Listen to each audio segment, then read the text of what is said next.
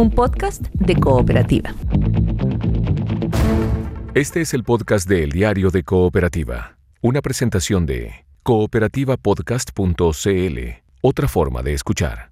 Mesa de reporteros en el diario de Cooperativa. Estamos en el estudio junto a Sergio Campos y Rodrigo Vergara y haciendo teletrabajo estamos con Roberto Sá y Paula Molina. Los invito a sumar a esta conversación al alcalde de San Pedro de la Paz, Audito Retamal, después de la confirmación de 36 casos positivos de COVID-19. El gobierno decidió establecer un cordón sanitario en esa zona para evitar que aumenten los casos. El brote se dio entre los asistentes eh, a un culto evangélico en el sector de Boca Sur. ¿Cómo está, alcalde Audito Retamal? Buenos días. Aquí estamos enfrentando la contingencia, y qué bueno que tenga amigos como cooperativa que me puedan ayudar a discutir las, las precauciones para esto. Hola. Alcalde, bueno, aquí tenemos una situación que eh, podríamos decir insólita porque se había advertido ya que la concentración de gente era eh, muy peligrosa, era grave en todo caso por el contagio. ¿Cuántas personas asistieron ahí al culto evangélico y que en este momento nos tiene a todos con la preocupación? Eh, la, estimación es que está entre 40 y 50 personas. Eh, nunca se puede saber exactamente porque a veces la memoria falla y como no hay un registro de los fieles que ingresan a la iglesia, estimamos que más o menos eso porque se había sugerido eh, previamente que no hubieran reuniones mayores de ese número. Usted ya tiene más de 20 casos en la comuna alcalde, la información oficial, eh, y se ha decretado esta eh, suerte de confinamiento, ¿no? Que nadie entra, que nadie, que nadie sale. Pero San Pedro, ahí entre Concepción y la zona de Lota, de Coronel, es básicamente de mucho paso, digamos, un lugar en donde se transita camiones, buses del transporte, hasta el metro tren, ¿no? Sí, exactamente, tenemos ahí un, un biotren, biotren eh, sin embargo, la, precaución es que se ha, diferenciado el tipo de transporte. Por ejemplo, en la ruta 160 va a ser un corredor para camiones de, tonelaje y o mercaderías que vayan a surtir a, la ciudad. Sin embargo, estos, estos camiones eh, que van de paso desde fuera de San Pedro hasta fuera de eh, por norte o el sur, eh, solo, solo de paso, no pueden detenerse, no pueden hacer estaciones que pudieran entonces eh, generar alguna situación incómoda como contagio. ¿Y la locomoción colectiva y la locomoción particular, los, vehículos particulares? Los particulares tienen que eh, hacer un desvío en el sector Coronel Patagual y llegan a, a, San Pedro a través del puente Bicentenario, que recientemente inaugurado, que también va a estar bajo control y que esperamos entonces que de esa manera el cordón pueda cumplir su efecto. Oiga, ¿Biotren ah, no se detiene en, en, San Pedro ahora? No, no, exactamente. Alcalde.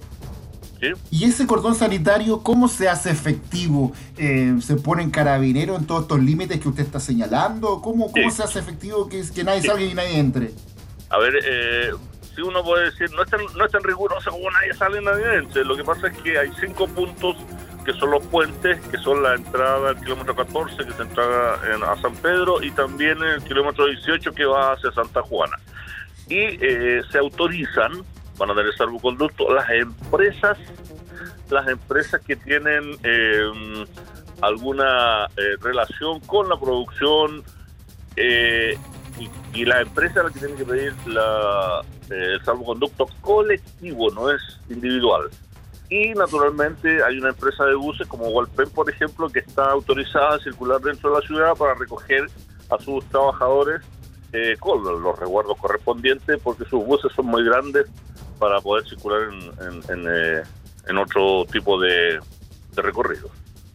Alcalde, muy buenos días. Em, usted describe allí lo que pasa con el transporte, lo que pasa en una zona con tanta circulación como San Pedro de la Paz. ¿Qué es lo más eh, difícil de, respecto a este cordón sanitario? ¿Dónde están los desafíos que usted tiene que enfrentar en las próximas horas? ¿Cuáles son las dificultades?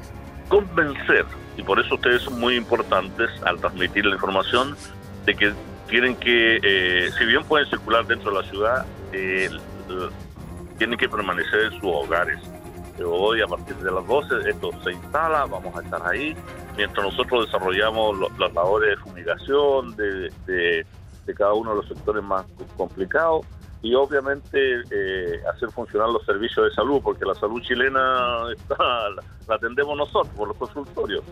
Eh, la gran mayoría de los chilenos se atienden en los consultorios, entonces evitamos también eh, las aglomeraciones, pedirles eso y cuidarse extraordinariamente, usar mascarilla, guante, alcohol, todo lo que pueda ayudar eh, es, una de las indicaciones que estamos generando. Alcalde Audito Retamal, eh, entiendo que son unas 140 mil personas las que viven ahí en San Pedro de la Paz. Me imagino que una buena parte de ellas debe trabajar en Concepción. ¿Cómo se va a hacer con esas personas? ¿Se van a tener que trasladar por este tiempo a Concepción para poder seguir trabajando? ¿Van a estar con licencia médica por esta cuarentena? Bueno, se van a dar todas esas circunstancias y lo que yo decía, los que tienen alguna empresa, es la empresa la que tiene que pedirle el salvoconducto a fin de que se puedan desplazar entonces bajo esa característica por la ciudad. Ahora, ¿qué pasa con la con el abastecimiento de, de mercaderías para la gente, las verduras, en fin, supermercados, negocios chicos y todo eso? Bueno, esa es una de las precauciones que estamos tomando, ya lo señalaban, que pueden pasar eh, eh, los camiones abastecedores porque eh, estos pueden estar eh, operando supermercados, farmacias, eh, mm, servicentros y, otros. en los negocios de barrio hay bastante control.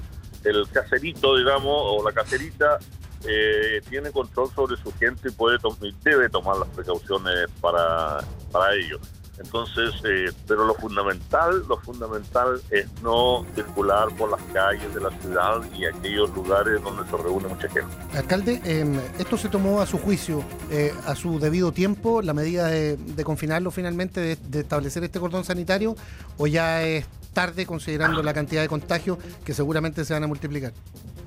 Bueno, eh, yo quiero recordarle que 15 días atrás eh, el Consejo Municipal eh, definió la, cuarentena preventiva y porque lo que lo que necesitamos precisamente es algo más riguroso. El cordón sanitario es previo a la cuarentena total y yo creo que al final de cuentas, de acuerdo con las circunstancias, con el movimiento de la gente, con la respuesta de los mismos, vamos a tener que llegar a esta situación que es más extrema, que es más rigurosa pero las condiciones así lo van a señalar, entonces cada día tiene su afán y cada día una medida eh, tomada el día anterior puede variar el día siguiente. Respecto a la medida que se toma para San Pedro de la Paz, hay quienes apuntan a que esta misma medida no se está tomando en otras comunas, en comunas de Santiago, donde eh, también hay eh, casos y se han presentado eh, positivos para COVID-19. Em, ¿Usted siente que hay algún tipo de, demora? ¿Usted cómo compara la forma en que se ha abordado San Pedro de la Paz en relación a otros lugares del país? yo soy el presidente de la Asociación de Municipios y los alcaldes todos hemos estado desde mucho tiempo anticipándonos a esto no porque estuviéramos asustados ni mucho menos, sino porque eh, hemos hecho un análisis de la realidad mucho más certero que el gobierno. El gobierno ha llegado tarde, debo, señalarlo y se lo he dicho a quien corresponde, eh, pero creo que tendríamos que haber anticipado mucho más esta eh, forma de operar. Alcalde, sin embargo, y a propósito de lo mismo, sale un dictamen de Contraloría que dice que ustedes están tomando medidas que no les corresponde tomar, que esta cuarentena comunal, por ejemplo, no es de su competencia en medio del estado de catástrofe. Sí, efectivamente me ha llegado, me ha llegado la nota y bueno, cada uno de nosotros tiene que juzgar eh, cuál es la misión de unos y de otros. La Contraloría, infortunadamente, eh, parece que no sabe lo que está ocurriendo en el país y si bien eh, a su juicio, a su juicio, nosotros no tenemos esa prerrogativa, eh, la hicimos valer nosotros por sensatez, por cuidado, por protección de nuestros vecinos. La Contraloría no cuida a los vecinos, somos nosotros los que tenemos que brindarle la salud, la educación y, una serie de cosas más. Ahora, ¿cómo es la, infraestructura ahí en San Pedro de la Paz? Eh, en el caso, de, por ejemplo, que aumentaran los las situaciones de coronavirus en las personas, especialmente por el contagio en cadena, porque las personas que estuvieron ahí en la ceremonia religiosa seguramente se juntan después con los familiares y los familiares también pueden ser víctimas del coronavirus. Sí, exactamente. Yo quiero señalar de que, bueno, se habla, se habla de, la, iglesia evangélica como el, foco, el, foco de, esparcimiento del tema.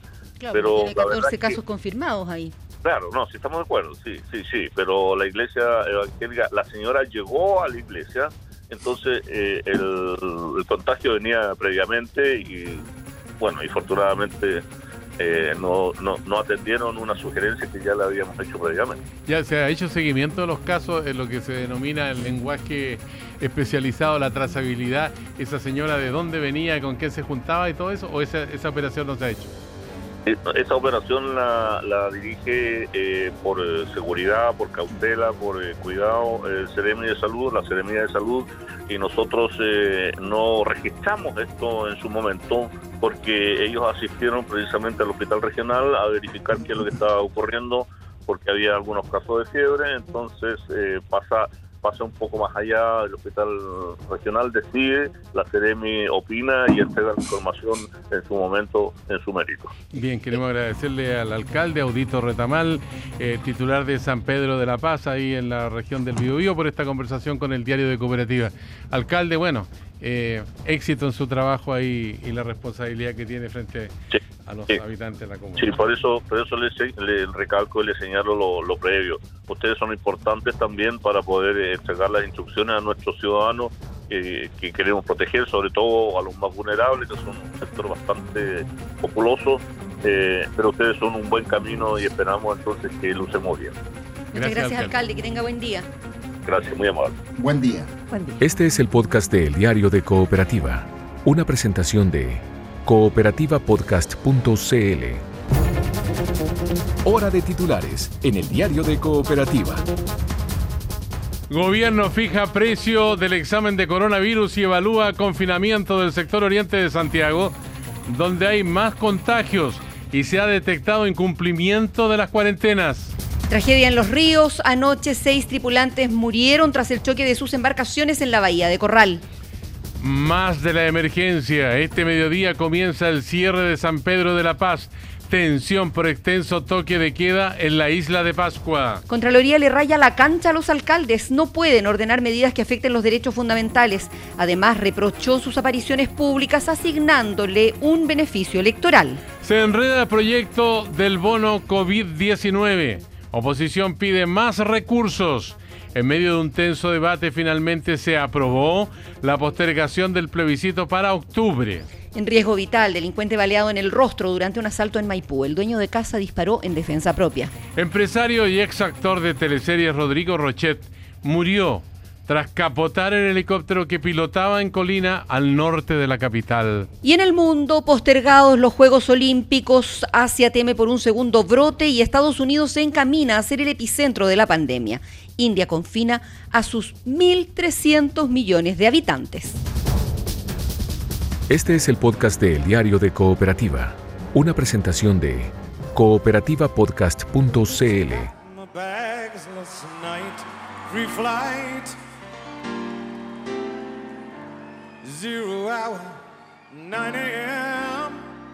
Partíamos esta mesa de reporteros con Pedro Aznar y ahora Paula Roberto eh, tenemos a Elton John porque está de cumpleaños. Oye, 73 años, Reginald Kenneth Dwight.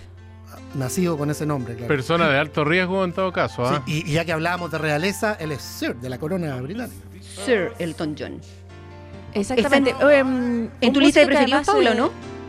Eh, gran músico, gran músico, extraordinario compositor. Eh, toda mi admiración por el talento musical de Elton John, que además ha dicho que espera que em, el coronavirus de alguna manera sirva para hacerlo a él y a otras personas menos egoísta. Es parte de lo que ha mm. dicho. Él es una voz bien escuchada en, eh, Inglaterra y en el mundo, yo creo, desde su punto de vista de artista, digamos, de músico. Oye, esto del Príncipe Carlos está dando la vuelta al mundo en los principales. el Príncipe Carlos. Medios el o sea, el comunicado oficial dice que es imposible saber cómo contrajo el príncipe el coronavirus porque tiene una agenda llena de actividades esta semana y eso apunta a quienes piensan. No, no, no. Primero que no le eche la culpa a Alberto. Y segundo, a quienes piensan que el príncipe Carlos es una persona que no está ocupada o que está flojeando. no, ha tenido mucha actividad. No, bueno. Sí, el príncipe Carlos. Yo creo y no sé si lo vieron, pero. Debe flojear un poco. Eso.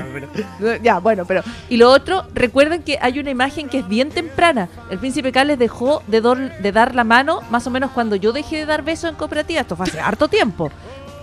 y fuimos muy mal mirados, el príncipe Carlos y yo. Después de que te pusieras guante, Paula Molina. Eso fue antes de los guantes, que también fue muy criticado. Pero Lo que quiero decir es que se viene cuidando hace tiempo y el contagio es, muy contagioso, el virus, sí, lamentablemente. Síntomas leves presenta en todo caso el príncipe Carlos. ¿Roberto? ¿Él sigue con la Camila Parker? Sí, claro. Están aislados en la residencia real de Balmoral en Escocia. No estoy muy informado. ah, ya. Porque ella también es de edad. Sí, claro. De hecho, es un poquito mayor que él. Eh, no quiero saber tanto. Como cuenta la historia. cuidar. Sí, pues y la mamá, sobre todo. Oye, Sergio Campos, vamos con los temas nacionales. Pues, sí, estamos aquí eh, observando si aparece alguno de los eh, alcaldes, especialmente acá en la región metropolitana, que la Contraloría les apuntó eh, directo al pecho con esta disposición, Rodrigo. ¿ah? Sí, em, bueno, a Audito Retamal ahí en San Pedro de la Paz no le gustó mucho el dictamen de la Contraloría. Em, Dice que, le falta calle, eso es lo que en el fondo nos dijo esta mañana. Cual, Que los que defendían a los alcaldes yo creo que tampoco, pero lo cierto es que la Contraloría, que depende de Jorge Bermúdez hoy día, eh, ha dicho que están tomando medidas que eh, los han enfrentado con el gobierno, eh, de hecho, dicho sea de paso, pero que no les corresponden. Pues. Textual, deben actuar dentro de su competencia, dice el dictamen. hay medidas que están tomando que corresponden a los presidentes de la República, a los jefes de la defensa declarado el estado de catástrofe, los llama a respetar incluso el principio de unidad de acción, es decir, a evitar ser lo más díscolos que, que quieran. Eh, yo creo que se refiere en particular, en particular a esto de las cuarentenas comunales que como mm. sabemos no tienen más que un fin comunicacional porque no tienen ningún efecto legal, no están eh, eh, capacitados ni, acreditados para hacerlo, facultados para hacerlo, y el cierre del comercio, una cuestión que tampoco les competía una vez decretado ya el estado de excepción. Lo de las clases es distinto porque ellos son los sostenedores y todavía no se decretaba el estado de excepción constitucional cuando, bajo la presión de los alcaldes, finalmente el gobierno cede y eh, decreta esa suspensión. Pero de todas maneras es un reproche eh, severo el que hace la Contraloría a eh, los jefes de la, comunales. ¿Esta acción de la Contraloría, Rodrigo, es de, oficio o es un requerimiento que le hizo el gobierno? Entiendo que es por, varios, por varios sectores, y en parte por un requerimiento del gobierno y ahí esta, esta declaración de Bermúdez. Ahora yo no sé si alguien puede acusar de Bermúdez de oficialista un tiempo a esta parte, no, no lo creo. No, para nada. Para nada. Eh, otro más, eh, otro más. Dime, Paula. Sí, no, no, no, plantea el punto que a mí me parece, mm, me parece de alguna manera ingrato eh, tener que definirse entre la Contraloría, que yo creo que hace el necesario y prudente control de los actos públicos, digamos, y los alcaldes que yo creo que han estado haciendo algunos de ellos un trabajo bien destacable en términos de orientar a la, a la ciudadanía, que duda cabe, por ejemplo, que en Las Condes ha sido importante la señal que ha entregado eh, Joaquín Lavín en medio de varios vecinos que eh, parecían no estar tomando en serio las eh, restricciones mínimas para evitar el contagio. Entonces, sin embargo, me, parece, me parece bien, bien ingrato tener que definirse entre uno y otro. Yo creo que las funciones de los alcaldes tienen que estar definidas, con esto cierro, pero, mm, pero creo que hay que atender que yo creo que han sido, yo creo que la ciudadanía tiende a valorar más bien las acciones que ellos han planteado. Sin embargo, desde la Contraloría, ya que da el ejemplo de Lavín, eh, yo diría desde la oposición, se ha criticado mucho a Lavín por su eh, gran exposición pública. Eh, de hecho, hay varios que se preguntan en las mañanas ¿A qué hora trabaja? ¿A qué hora trabaja Lavín? Porque tiene un programa de radio, participa como panelista estable en un matinal y en la noche está también en la televisión de repente. Entonces, por esto mismo es que la Contraloría sigue y dice que la participación recurrente en programas de radio y sobre todo de televisión, en particular los matinales, en donde se frivoliza la función pública, donde no se toman resguardos ni formalidades mínimas en esos estudios, puede distraer, lo dice la Contraloría, indebidamente tiempo para labores propias del cargo, lo que decíamos sobre la Entonces, ¿a qué hora está trabajando? Y además dice, hay una sobreutilización de la imagen personal del alcalde, asegurándole un beneficio asignándole. electoral, asignándole un posible beneficio electoral, que es un tema que comentábamos aquí el otro día y que finalmente no era tan absurdo plantear eh, o considerar al menos que en el escenario electoral que estamos viviendo, porque recordemos que todavía no se corría la elección para abril del próximo año, estábamos en el escenario de que la elección de alcalde era en octubre, era un factor eh, esta, esta campaña, y ojo, un punto y termino, sobre todo cuando hablamos de alcaldes oficialistas, un oficialismo que se viene eh, debilitando, muy golpeado por la crisis social, con un gobierno que no goza de la confianza ciudadana y que hoy día sale gratis pegarle incluso desde el propio Chile. Ahora, esto de la sobreutilización de la imagen personal de lo, del alcalde y del beneficio electoral era algo que ya la Contraloría había manifestado hace un tiempo respecto de la alcaldesa de Maipú, de Katy Barriga, ¿se acuerdan? Eh, por estos videos que ella publicitaba, por em, esta presencia en gigantografías en su comuna y la excesiva presencia de ella, eh, de ella, de su figura en todos estos lugares. En el caso Barriga, Verónica, Paula, Roberto, Sergio, yo mm. creo que eh, es casi un capítulo aparte porque lo que ha hecho en los últimos dos días es de verdad, eh, entre comillas, eh, y, lo, sostengo un poquito irresponsable, ¿no? De publicar videos, fotografías de un primero, Primero, atentar contra los derechos y deberes de un paciente mm. que murió por coronavirus, dando a conocer incluso sus datos personales o, o, el hecho de su o la situación de su familia cuando todavía no era oficial su, su deceso y lo otro ayer publicando una imagen en el cementerio al lado de un ataúd sentada eh, de alguna manera sacando partido. Si eso no es sacar partido político de un escenario de crisis, yo no sé cuál. Mm, eh, yo creo que, tienes toda la razón y a mí me parece que eso fue, esas imágenes me parecieron dolorosas, me parecieron innecesarias y yo creo que ahí uno puede pensar qué es lo que, qué oportunidad se está, cómo se puede ver una oportunidad de algún tipo en un funeral, ¿no es cierto? Es una cuestión eh, que uno eh, podría preguntar, pero yo de nuevo no metería todas las actitudes que han tenido los alcaldes en el mismo saco. No creo que sea lo mismo y reitero, por ejemplo, en torno a la pregunta Lavín, yo no sé cuántos vecinos eh, coincidirán con que él no está trabajando. A mí me da la impresión de que la percepción de los vecinos es que sí está trabajando mucho. pero estoy de acuerdo en que la privatización... Y de la, oposición, Paula, lo, dije desde el, desde el otro lado de la vereda.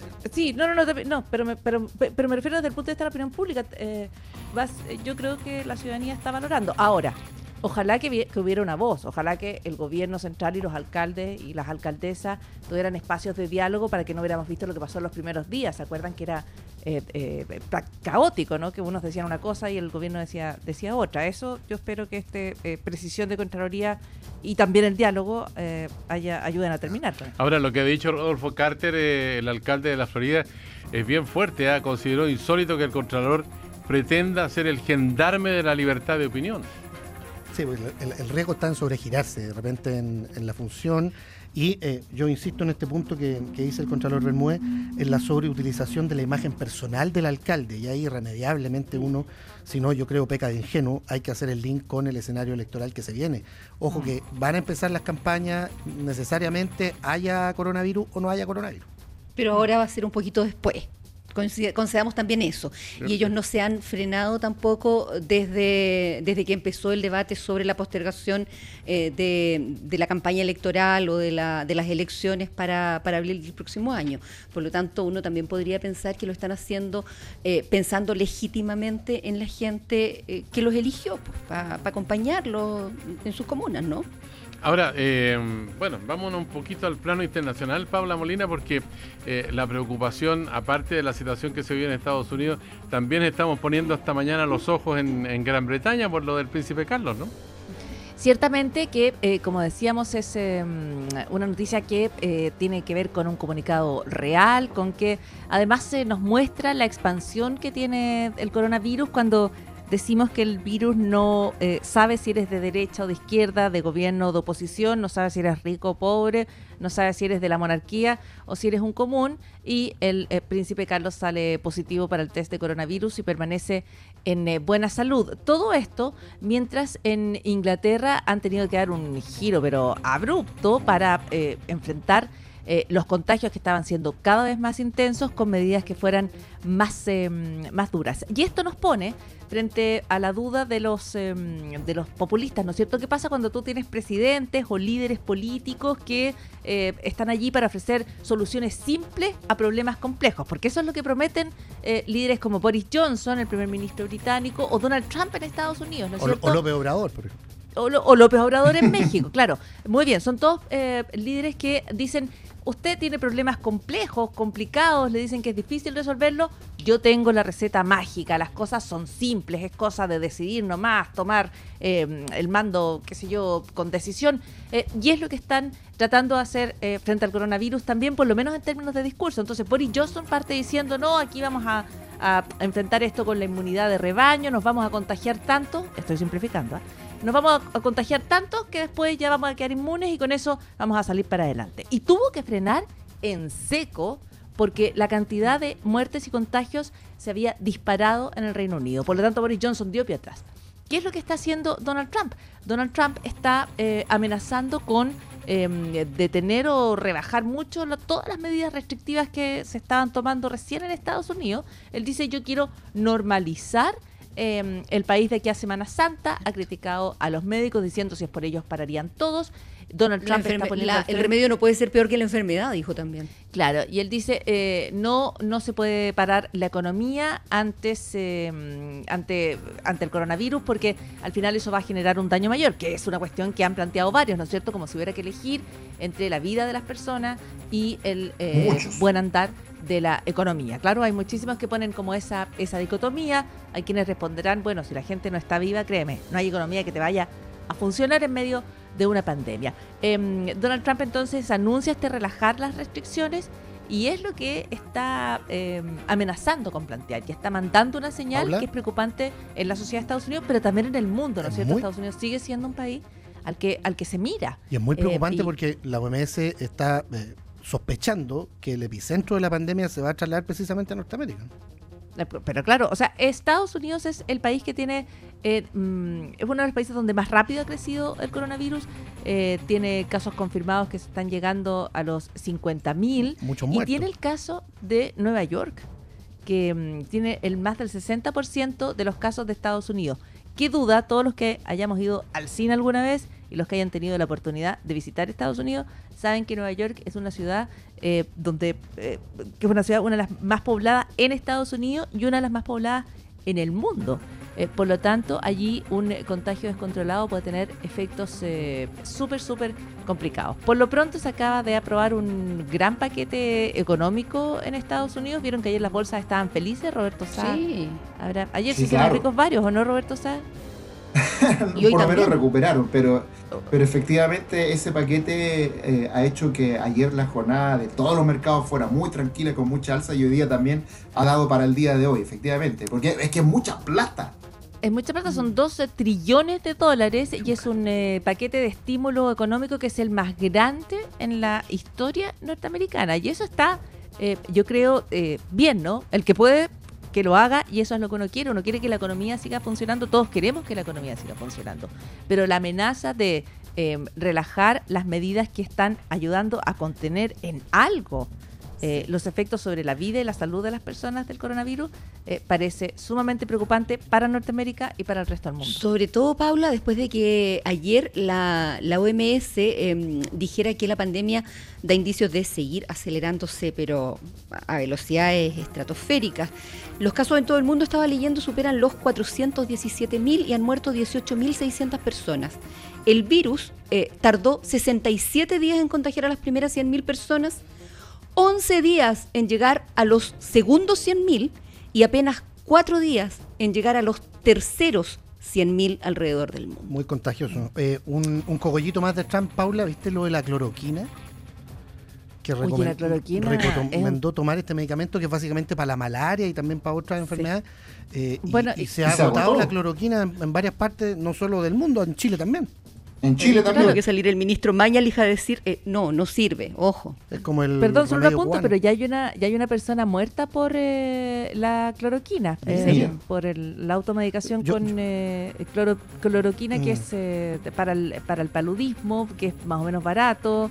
¿Sabes que cuando yo fui a Haití tuve que tomar cloroquina y son, te tomáis una pastilla día antes de viajar, otra pastilla mm. al volver y después una pastilla como dos meses después? Mm. Y el estómago sufre muchísimo. Mm. Uf. Ya, ellos ya Oye, el problema es que la una muerte, sí. Sí, el problema es que la gente que está necesitando ese remedio ahora no lo está encontrando. Los que sí necesitaban tomarlo, no lo estaban encontrando. Por esto, estas señales equivocadas a veces.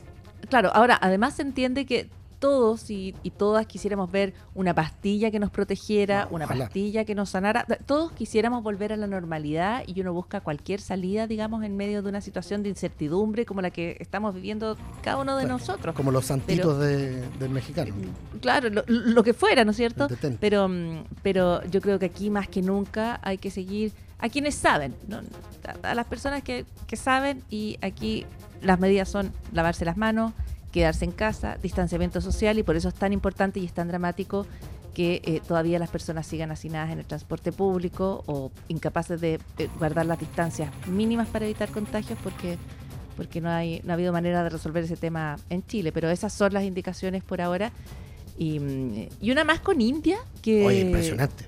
que es, eh, es impresionante y que va en el sentido siendo súper amigo de Donald Trump. Ustedes saben que Em, allí eh, son muy cercanas las autoridades de India con eh, las autoridades norteamericanas. hace poco. Por una cuestión geopolítica.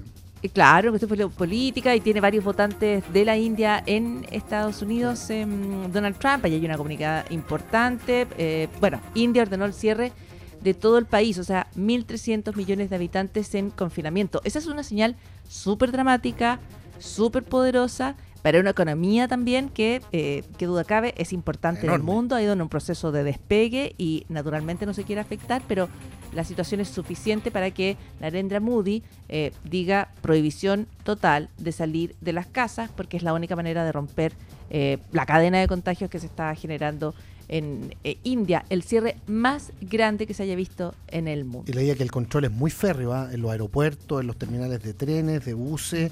Hay incluso chilenos varados en India eh, en las últimas 24 horas y no los han dejado salir.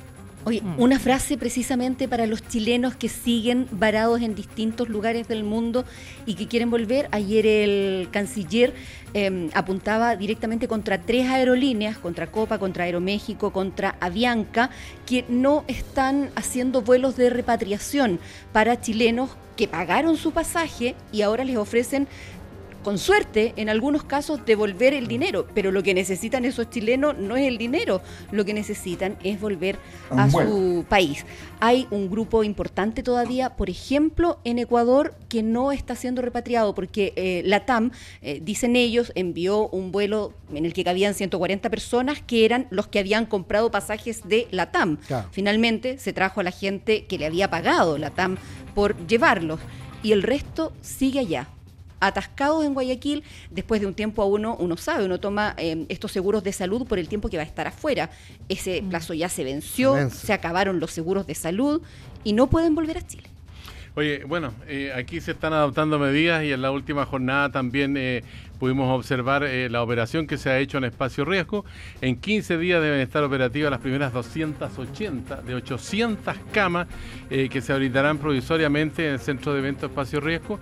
Y ya hay observaciones que son interesantes de considerar porque el gobierno va a pagar 26 millones de pesos diarios a espacio riesgo. Y hay una pregunta con respecto a una situación de estado de catástrofe. ¿Por qué no se ocupan, por ejemplo, en inmuebles sin pago por la crisis sanitaria? Hay infraestructura ociosa, la clínica Ñuñoa, nos dicen, inaugurada por Piñera y Sabat en 2012, que sigue sin uso hasta este momento. Sí, falta yo creo una explicación o mayor claridad sobre la ocupación de estos, de estos lugares, ¿verdad? Transparencia total, yo creo que es lo que demandan estos días. Yo creo que no, corresponden a la emergencia, digamos, habría que, habría que ver si es que es verdad que se está pagando ese nivel de, plata. Mm. Oye, hacemos una pausa en esta mesa de reporteros y periodistas del diario de Cooperativa con Verónica Franco en Teletrabajo. Roberto Sá, ¿sí querías decir algo tú? No, no, eh, que vamos a la pausa, está bien. Sí, sí. Estaba ratificando la pausa. Confirmando. Estamos confirmando la pausa. Vamos a hablar de economía con, con economía, sí. Con el presidente de la Sí, ya viene el presidente de la SOSOFA. Sí. Eh, la pausa y volvemos con usted que está escuchando el diario de Cooperativa a través de cooperativa.cl también en cualquier rincón del mundo. Este es el podcast de El Diario de Cooperativa, una presentación de cooperativapodcast.cl. Estamos en la mesa de reporteros, en el estudio central de Cooperativa, ahí en el barrio Yungay, Sergio Campos junto a Rodrigo Vergara. Y haciendo teletrabajo estamos con Paula Molina y con Roberto Sá. Queremos incorporar esta conversación al presidente de la SOFOFA, Bernardo Larraín Mate, porque en medio de la crisis por el coronavirus, desde allí los empresarios han hecho un llamado a los empleadores a promover el teletrabajo entre sus eh, trabajadores. Eh, ¿Cómo está Bernardo Larraín? Muy buenos días. Hola, buenos días. Eh, Verónica, ¿cómo estás? Gracias por la invitación. Gracias, por recibir la llamada, Bernardo. ¿eh? Gracias, Sergio, Rodrigo, Roberto y Paula. Sabe que a lo mejor la opinión pública no tiene la, la, dimensión que tiene la sociedad de fomento Fabril. Estaba mirando el sitio web y la cantidad de empresas eh, es muchísima la que están asociadas a la SOFOFA, y que es un pilar fundamental, digamos, que forma parte también de una de las ramas más trascendentes de eh, la Confederación de la Producción y el Comercio. O sea, ¿cuántos trabajadores aquí involucra aproximadamente todas estas empresas socias que aparecen en esta lista, que son más de, yo diría que son como 50, ¿no? Y más. No, mire, son, son eh, socios directos son 170, pero a través de nuestra red de gremios regionales y sectoriales, que son más de 80, eh, representamos más de 4.000 empresas. Eh, piense usted que el empleo privado son 5 millones de personas, eh, con sus familias, digamos. Eh, por lo tanto, creo que la, empresa tiene un rol bien protagónico, tanto para enfrentar esta emergencia sanitaria, desde el punto de vista de, salud, digamos, así como también para, al mismo tiempo, proteger el empleo y mantener la cadena de suministro de bienes relevantes para la, para la población, digamos. Y que son esos tres desafíos los que tenemos, en el fondo, ocuparnos de la sanidad, de la salud, de las personas trabajadoras, digamos. Segundo, proteger el empleo. Y tercero, mantener esta cadena de suministro que es tan relevante en el fondo para, la, para el país. Ahora, eh, cuando se habla, eh, disculpe, eh, Paula Molina está hablando. Muy buenos días. Eh, sí, estaba, estaba viendo algunas de, declaraciones de parte de empresarios, las personas que más tienen. Hemos visto algunas donaciones de parte de algunos de ellos. Estaba leyendo las declaraciones de Bill Gates cuando él dice, sabe, no es la economía se puede volver a, a poner de pie, pero las personas no pueden volver a la vida. Él es una de las personas que está eh, sugiriendo cuarentenas más restrictivas para poder evitar el contagio eh, del virus. Eh, ¿Qué pasa con el empresariado chileno en ese sentido? la oportunidad de quizás hacer gestos que vayan en el ámbito de donar algunas cosas, por ejemplo, y cuál es su postura respecto a si cuarentenas más estrictas podrían ayudar a salvar vidas también. Mira, respecto de lo, de, lo, de lo primero, de lo que están haciendo los empresarios, primero hablar, por así decirlo, de un eh, primer piso de, colaboración, que son las múltiples iniciativas que cada empresa realiza en su ámbito, digamos, para con sus trabajadores, con sus proveedores y con sus clientes. Yo creo que esa es la primera prioridad, digamos.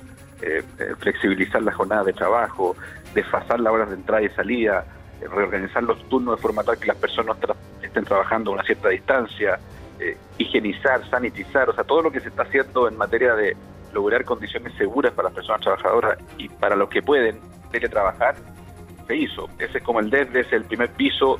Eh, hemos visto anuncios también de empresas, por ejemplo, Antofagasta Minerals, que eh, puso a disposición de, de, las regiones de Coquimbo y también de la, de la, de la región de Antofagasta, donde tienen sus operaciones, eh, unos equipos para detectar el virus en cuatro horas, digamos.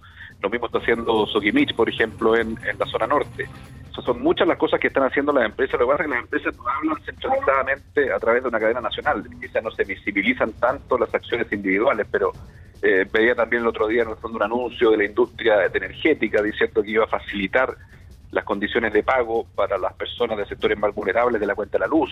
Algo similar decía Aguas Andina, ¿no es cierto?, respecto del agua potable.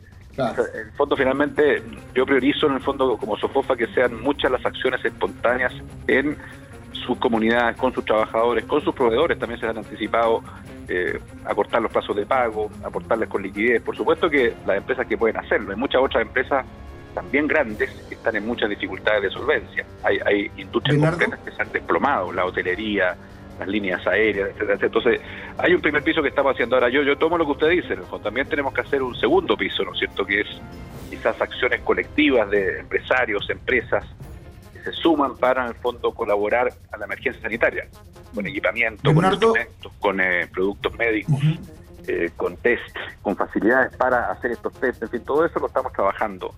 Y lo estamos trabajando unitariamente eh, en la CPC, digamos, en la Confederación y, también muy coordinadamente con el Ministerio de Salud. Aquí tampoco podemos ser en el fondo una especie de llanero solitario que hace anuncios si no están debidamente coordinados con la autoridad central. Eh, y queremos estar muy coordinados con la autoridad central porque le, reconocemos su autoridad tanto desde el punto de vista del gobierno como desde el punto de vista de la experiencia eh, técnica, digamos, y científica. Bernardo, ahí está haciendo una crítica a los alcaldes, me parece, con, esas palabras, ¿no?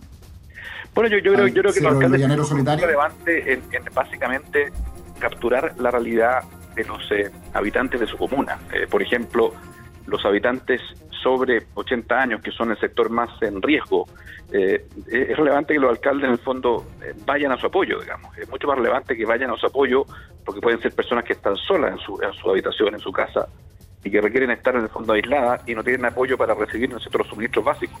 Y, como tienen que estar en su casa no pueden salir. En fin, entonces tanto la familia como los alcaldes tienen ese derecho prioritario de estar cerca de sus habitantes y básicamente dejarle a las eh, instancias técnicas, a los, a, los médicos, al Consejo Asesor Experto y al gobierno, y, que, y que toda esta información que se levanta desde el conocimiento experto sea procesada y alimente las decisiones de un gobierno central. Yo creo que en estas pandemias es fundamental confiar en, la autoridad sanitaria nacional. Yo le quería preguntar eh, cómo ven en la SOFOFA eh, el impacto económico que va a traer todo esto, porque justamente eh, lo que se ha planteado aquí, que la mejor forma de enfrentar el coronavirus es destruir la economía, si lo quisiéramos poner de una forma, o paralizar la economía. Eh, estamos paralizando muchas industrias que son muy relevantes, la aeronáutica, el turismo, el comercio y una serie más. No sé si en el rubro eh, que ustedes manejan de la SOFOFA hay más que están paralizando a cero, pero, pero si no paralizan cero quedan en 25%, 30% todo.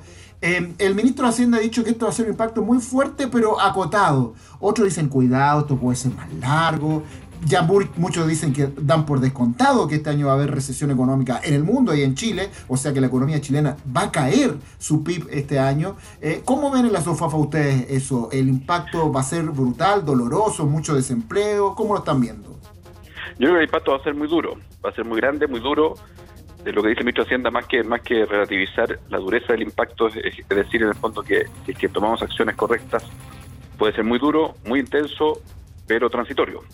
Eh, el punto es que el daño eh, transitorio de los meses o, de lo, del periodo que duren estas medidas restrictivas, que finalmente generan un impacto muy relevante en la economía, eh, que ese que ojalá ese daño no se no trascienda para el, para el, para el, por así decirlo para, para lo que viene digamos para los años posteriores.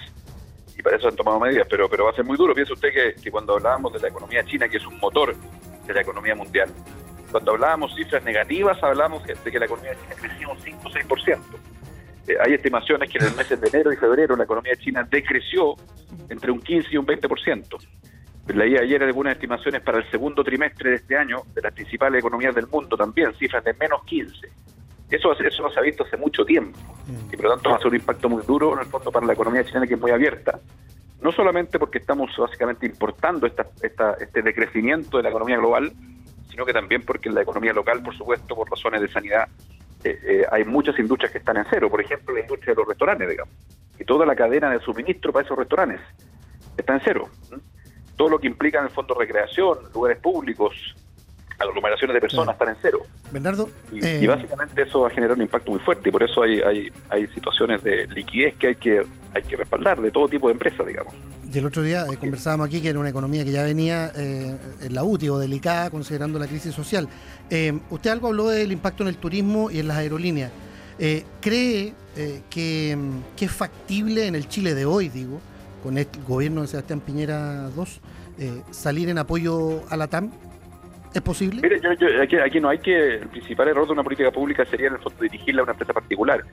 yo creo que las políticas tienen que ser transversales y ojalá, en el fondo, que las condiciones para que se pueda implementar la política de apoyo sean condiciones eh, básicamente eh, homogéneas, digamos, no, no específicas para una industria, no específicas para una empresa. Sí, pero necesariamente hay que hablar de la, eh, hay que hablar de la ex empresa del presidente. Políticas transversales en apoyo de las pymes, en, particular de industrias como del comercio, de la hotelería, de los servicios, en fin, que están fuertemente impactadas. Eso es una política transversal lógica. Ahora, las políticas de inyección de liquidez transitoria no deben ser tampoco en el fondo solamente para las pymes. Yo creo que hay todo tipo de empresas en todas partes del mundo que están siendo apoyadas a través de políticas transversales, eh, líneas de garantía, por ejemplo, transitorias. Por supuesto que el desafío en el fondo es que la empresa que se apoye eh, no sea en beneficio de los accionistas de la empresa, sino que sea en beneficio de los trabajadores de la empresa, de la cadena de proveedores de la empresa, de una empresa que está en el fondo por una razón completamente imprevista y exógena, que no es responsabilidad, por así decirlo, de su propio negocio, entre comillas, eh, vio sus actividades paralizadas hasta un cero, eh, bueno, obviamente que tan pronto se, se levante las restricciones, eh, va a volver a ser una empresa básicamente solvente. Y se abre, perdón. En ese, ahí tiene que haber un puente, para llegar allá. Y se abre un espacio. Hay un puente para llegar allá eh, no va a cruzar el río. ¿Y se, puede abrir un espacio ahí de, de semi-nacionalización? Suministro, y por lo tanto aquí no es un tema de proteger a la empresa, no es un tema de beneficiar a los accionistas de la empresa. Hay instrumentos modernos que permiten en el fondo hacer estos puentes transitorios que finalmente le permita a esa empresa cruzar el río y resguardar su empleo, resguardar su cadena de proveedores que puede ser muchos pymes, en el fondo que dependen de esa empresa grande. Le insisto porque no me escuchó. ¿Se puede abrir un espacio de seminacionalización como se está planteando en Alemania, por ejemplo, con algunas compañías? Bueno, yo, creo que mire, en estas crisis tipo que son completamente únicas, digamos, en cuanto a intensidad y características, hay que ser muy pragmático y hay que poner todos los instrumentos en la mesa. Eh, yo creo que no hay que descartar ninguno. Eh, han habido instrumentos en la crisis del 2008 donde básicamente hacían estos puentes transitorios, eh, finalmente se ponían en garantía acciones y esas acciones finalmente cuando la empresa salía, el Estado recuperaba la inversión con creces porque en los tiempos buenos básicamente bueno se podían devolver esas acciones a un buen a un buen valor digamos por lo tanto creo que hay que ser pragmático, no hay que ser ideológico, no hay que tener dogma, no hay que ser purista. Y el desafío relevante en el fondo es que pymes, eh, eh, empresas de sectores tan impactados como el comercio, los servicios, la hotelería, las aerolíneas, en algún minuto vamos a tener que discutir ese puente. Ahora, la, prioridad hoy día, ¿no es cierto?, es sobreinvertir en, la emergencia sanitaria, es sobreinvertir, ¿no es cierto?, en la liquidez para las pymes, eh, es sobreinvertir en la protección del empleo. Eh, obviamente que el tema de, las empresas grandes que están en el fondo en problemas de liquidez, insisto, el concepto es un puente, un puente moderno que no beneficia a los accionistas, que protege el empleo y todos los instrumentos que, se han implementado en el mundo debemos discutirlos en Chile. ¿Cómo, cómo asume la SOFOFA eh, el teletrabajo que ahora está normado, pero hay dudas al respecto? Bueno, yo, creo que, mira, aquí también, eh, Sergio, hay ciertas cosas que hay que empecé que, creo que es una oportunidad para reflexionar, digamos. Hay, estos días, estos, estas semanas que llevamos, digamos, todos hemos experimentado un cambio radical en nuestros hábitos de vida, en, nuestros, eh, en nuestras formas de trabajo. Y yo creo que algunos de esos hábitos de vida o de formas de trabajo creo que se van a sostener después, incluso después de la pandemia. Eh, uno de ellos creo yo es el teletrabajo. Eh, tenemos que tenemos que básicamente transformar el teletrabajo en una oportunidad eh, no quedarnos en discusiones que miran el pasado, de que esto sería sinónimo de precariedad. Eh, es perfecta, es completamente coherente con la diversidad de proyectos de vida de las personas, en el fondo que el, teletrabajo sea una realidad mucho más profunda, porque a través del teletrabajo y la flexibilidad, cada persona, de acuerdo a sus características de vida, puede adaptar mejor cómo ejerce su trabajo. Hoy día tenemos una ley que lo protege, una ley que establece en el fondo que el teletrabajo tiene protección de accidentes, eh, una ley que establece, ¿no es cierto?, que todos los derechos laborales que tiene un trabajador ejerciendo jornada normal en su lugar de trabajo, también los tiene, ¿no es cierto?, si es que ejerce ese, trabajo desde, desde, casa o desde otro lugar. Por lo tanto, creo que es muy importante que se haya aprobado esta ley porque le da un respaldo jurídico más robusto a una realidad que es completamente inevitable, que no es solamente inevitable, sino que creo que va a ser muy positiva para muchas familias, en particular para aquellos que siempre han estado excluidos del mercado del trabajo. Es posible que no se llegue... Mayores que requieren más flexibilidad para adaptar su etapa de la vida y sus requerimientos personales al trabajo. Y, se va, y, es posible que no se llegue a un 10%, Bernardo Larraín. Y eso es lo que permite el teletrabajo, eso es lo que permite la flexibilidad. ¿Es posible que no se llegue al 10% de desempleo que estiman algunos economistas en el trimestre abril-junio a partir de esta apertura al teletrabajo? ¿Eso va a significar una rebaja de costos también eh, para las empresas de alguna manera, ¿o no? En, el trabajo diario. Bueno, hay, yo creo que cualquier proyección que uno pueda hacer, tanto del comportamiento de la economía como del desempleo, es bienaventurada, porque las cosas están ocurriendo todos los días, las, restricciones van a ser progresivamente más altas, que es un poco la, filosofía que está inspirando al gobierno, digamos que en la medida en el fondo que se vaya, como, según cómo vaya evolucionando la curva de contagios, se van amplificando las restricciones a la movilidad de las personas. Entonces es difícil anticipar cuál va a ser el impacto en el desempleo, pero no hay duda que va a ser duro, no hay duda que la economía va a ser duramente impactada por eso son tan importantes estos otros instrumentos que ha propuesto el gobierno, que es por ejemplo este de protección al empleo, que le permite a una empresa pactar con sus trabajadores una reducción de jornada, eh, eh, bajar los costos de esa forma, pero el trabajador se ve beneficiado con un complemento desde el fondo de cesantía y que se espera sea temporal, eso sí, mientras dura mientras dura la, pandemia, la crisis. Oiga, Bernardo Larraín Mate. también está otro que puede suspender la relación laboral mm. por un periodo de tiempo corto sin suspender el contrato laboral. Y la empresa sigue haciendo los aportes previsionales al, a la salud. Eh, se mantiene se mantiene la relación laboral, se suspende la remuneración y esa remuneración eh, la pone, ¿no es cierto?, el fondo de cesantía. Son políticas pro empleo que son muy importantes que ojalá el Congreso apruebe pronto. Es el presidente de la SOFOFA, Bernardo Larraín Mate, conversando con el diario de Cooperativa. Le agradecemos mucho. ¿ah? Que esté bien, Bernardo. Hasta luego. Muchas gracias a ustedes. Buen día, pues. Comenzamos ya a despedir eh, la mesa de reporteros. ¿Nos queda alguna cosita más por allí? Oye, yo tengo un par de datos. a ver, diga. Eh, parece que sí se puede fijar el precio de estos de estos arriendos de espacio riesgo, por ejemplo, ¿ah? para las residencias sanitarias. Así que en una de esas no se pagan los 26 palos mensuales, sino que mucho menos. Un resorte del Ejecutivo nomás tomarlo en medio de la excepción constitucional. Y otros son recomendaciones. Eh, ¿Han visto lo que hace Zoom? Zoom.as. Esto de la videoconferencia nosotros hemos tenido la suerte de reunirnos con los grupos de amigos, incluso con la familia, gracias al Zoom, la recomiendo eh, eh, como dato. Y lo otro. Es bueno, bueno para las teleconferencias. Bueno, en época de, fake news, de noticias falsas que abundan, eh, mala espina check, arroba mala espina check, que es el sitio del colega Tomás Martínez y que ha hecho una gran pega desde la crisis social, desde fines del año pasado y ahora con todo lo del coronavirus se la, se la recomiendo para salir de, varias dudas de la información que anda dando. Buenas recomendaciones. Un par más al eh, regreso de estos comerciales, ¿les parece? Sí, mira, hay un, un asunto que no puede quedar en el tintero eh, que es el reconocimiento a los recolectores de basura. Ellos están tremendamente expuestos, no solamente por el coronavirus, sino a otro tipo de contagios, y hoy día la situación es mucho más crítica para ellos y también para su familia. Por lo tanto, expresamos el reconocimiento a aquellos que recolectan basura, como lo han estado haciendo durante todos estos días de crisis, y van a seguir laborando en ese sentido en todos los municipios a través de todo el país. Este es el podcast de El Diario de Cooperativa, una presentación de cooperativapodcast.cl. Llega el momento del cierre de esta edición matinal del Diario de Cooperativa. Hemos estado con Verónica Franco, con Rodrigo Vergara, con Paula Molina, con Roberto Sá. Y el momento del cierre, Roberto Sá, bueno, seguimos mirando cómo evolucionan los valores del dólar, el cobre, el petróleo, las bolsas y todo eso, ¿no? Así es, Sergio, muy cortito. Último minuto, el dólar abre con una pequeña alza de 2 pesos llega a los 850. Las bolsas que ya están abiertas, las asiáticas subiendo, Tokio 8, Hong Kong casi 4. Eh, Frankfurt baja un poquito, 1,94 y Londres sube 0,94. Vamos a ver si hoy día se repite la racha de ayer por el gran estímulo eh, fiscal que está imprimiendo Estados Unidos a su economía y que trajo mucha tranquilidad a los mercados ayer. Esperamos que hoy día se repita esa escena. Paula Molina. Sí, eh, solo precisar la pregunta que se está haciendo el mundo entero en este momento. ¿Qué ¿Cuándo fue la última vez que el príncipe Carlos se encontró con la reina de Inglaterra? Esa es la pregunta. La reina tiene 93 años y la última vez que se vieron fue el 12 de marzo en el Palacio de Buckingham, pero según el vocero real, en ese momento ya se habían tomado todas las distancias y precauciones para el bienestar de la reina. De ahí en más no se sabe, o se sabe bien qué hizo el príncipe Carlos, tuvo varias reuniones.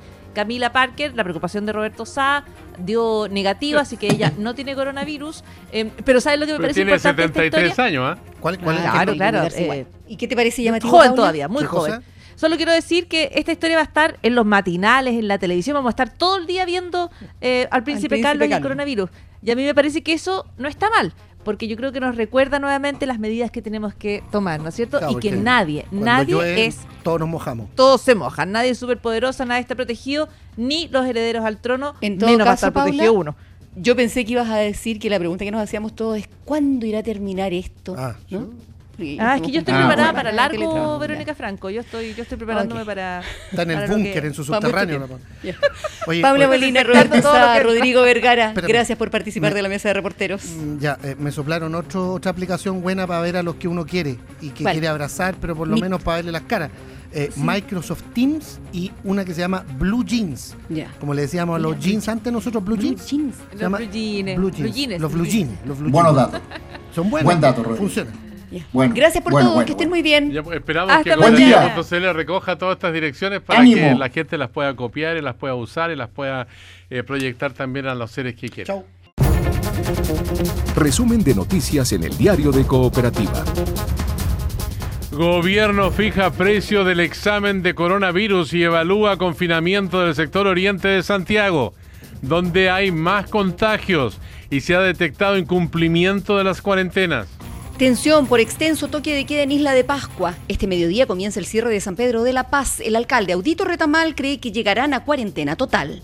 El cordón sanitario es previo a la cuarentena total. Y yo creo que al final de cuentas, de acuerdo con las circunstancias, con el movimiento de la gente, con la respuesta de los mismos, eh, vamos a tener que llegar a esta situación que es más extrema, que es más rigurosa, pero las condiciones así lo van a señalar. Entonces cada día tiene su afán y cada día una medida eh, tomada el día anterior puede variar el día siguiente. Y en economía, el dólar abre al alza, llega a 850 pesos. Bernardo Larraín Mate, presidente de la SOFOFA, prevé duro impacto del coronavirus. Yo creo que el impacto va a ser muy duro, va a ser muy grande, muy duro. De lo que dice el ministro de Hacienda, más que, más que relativizar la dureza del impacto, es, decir, en el fondo que si es que tomamos acciones correctas, puede ser muy duro, muy intenso, pero transitorio. Tragedia en los ríos. Anoche seis tripulantes murieron tras el choque de sus embarcaciones en la bahía de Corral. Lo confirmó el jefe comunal, Gastón Pérez desde la baranda de la rampa Niebla y todavía sin convencerme que, han muerto seis corraleños atrapados en el mar dentro de un pesquero. Uno, uno los están sacando del pesquero hundido. Contraloría le raya la cancha a los alcaldes. No pueden ordenar medidas que afecten los derechos fundamentales. Además, reprochó sus apariciones públicas, asignándole un beneficio electoral. Se enreda proyecto del bono COVID-19, la oposición pide más recursos. En medio de un tenso debate, finalmente se aprobó la postergación del plebiscito para octubre. En riesgo vital, delincuente baleado en el rostro durante un asalto en Maipú. Dueño de casa disparó en defensa propia. Empresario y ex actor de teleseries Rodrigo Rochet murió tras capotar el helicóptero que, el helicóptero que pilotaba en Colina, al norte de la capital. Y en el mundo, postergado los Juegos Olímpicos, Asia teme por un segundo brote y Estados Unidos se encamina a ser el epicentro de la pandemia. India confina a sus 1.300 millones de habitantes.